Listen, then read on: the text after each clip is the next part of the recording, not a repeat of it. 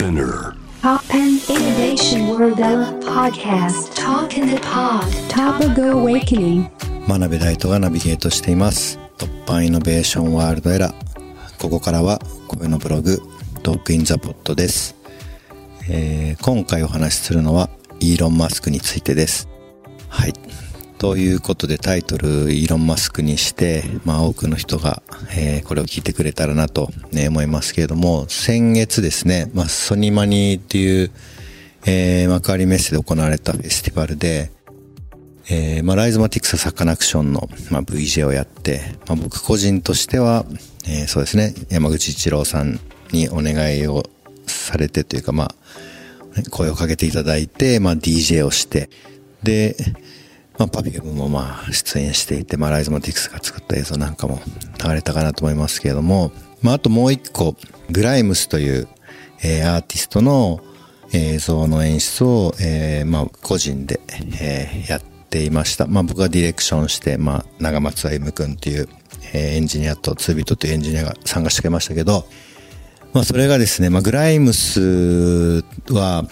もともと、まあ、今どういう関係か僕正確にちょっと把握してないですけれども、まあ、あの、イーロン・マスクと結婚していたのか、付き合っていたのか、まあ、そういった関係に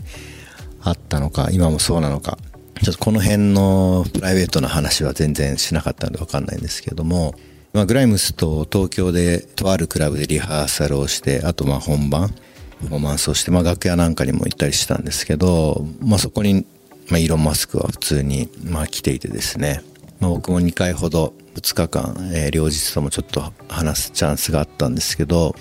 まあ話した内容とかはね、そんな大したことでもないですし、プライベートなこともあると思うので、まあ一つだけ印象に残ったのは、ソニックマニアと言いながら、えー頭の上に手を乗っけて、まあ M のマークをやってたんでしょうね。とりあえずソニックマニアっていうのをやってました。僕がイーロン・マスクにやった時は。はい。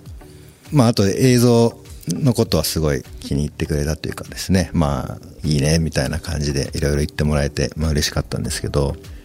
まあそ、その、まあイーロン・マスクもそうなんですけど、まあグライムス、グライムスってアーティストって多分今そのイーロン・マスクとの関係があってすごくメディアとかで取り上げられていることが多いと思うんですけど、まあ、一緒にリハーサルしたりとかですね、まあパフォーマンスやって本当に面白い、まあ、すごい人だなと思いました。まあ、今回コトっていうクリエイティブディレクターも彼はまだ多分21とかだと思うんですけど、まあ、すごく若いクリエイティブディレクターの下に僕は入って、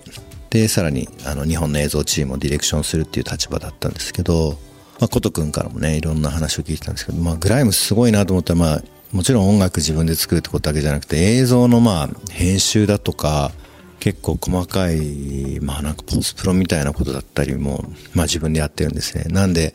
僕スタジオ、てかリハーサルをしていた会場で、なんかグライムスのマシンで、まあ彼女が映像書き出しをして、まあそれを受け取って、あの再生するみたいなことやったりしたんですけど、まあなんか自分で本当に手を動かしてやってるんだなと思って、まあ会話とかも、まあ、グライムスとの会話も結構そのツールの話とか、まあ、作り手の、まあ、手を動かす人同士の会話になっていてすごく面白いアーティストだしそしてまあ彼女自身が、まあ、自分で前に出てパフォーマンスをするっていうことで、まあ、ソフトウェアになりたいみたいなことを、えー言ってますけれども、まあ、そういったテクノロジーとかソフトウェアとか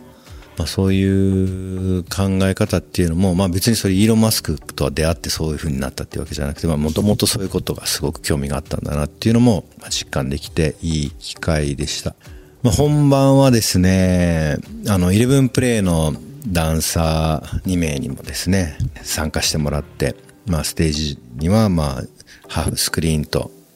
LED のスクリーンとダンサー2人とグライムスっていう感じで、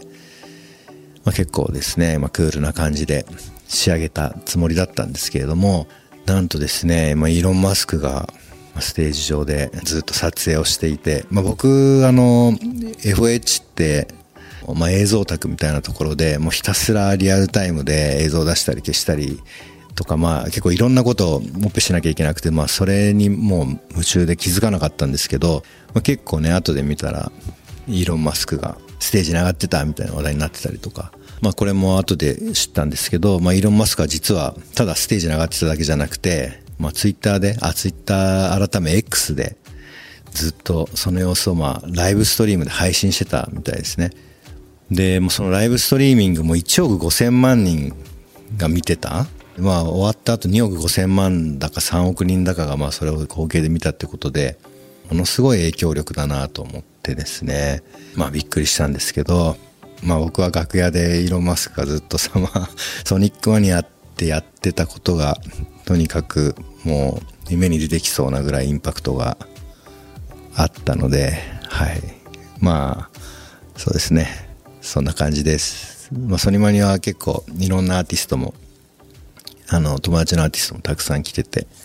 いろいろと、まあ、情報収集もできたので、またその様子はどっかで話すかもしれません。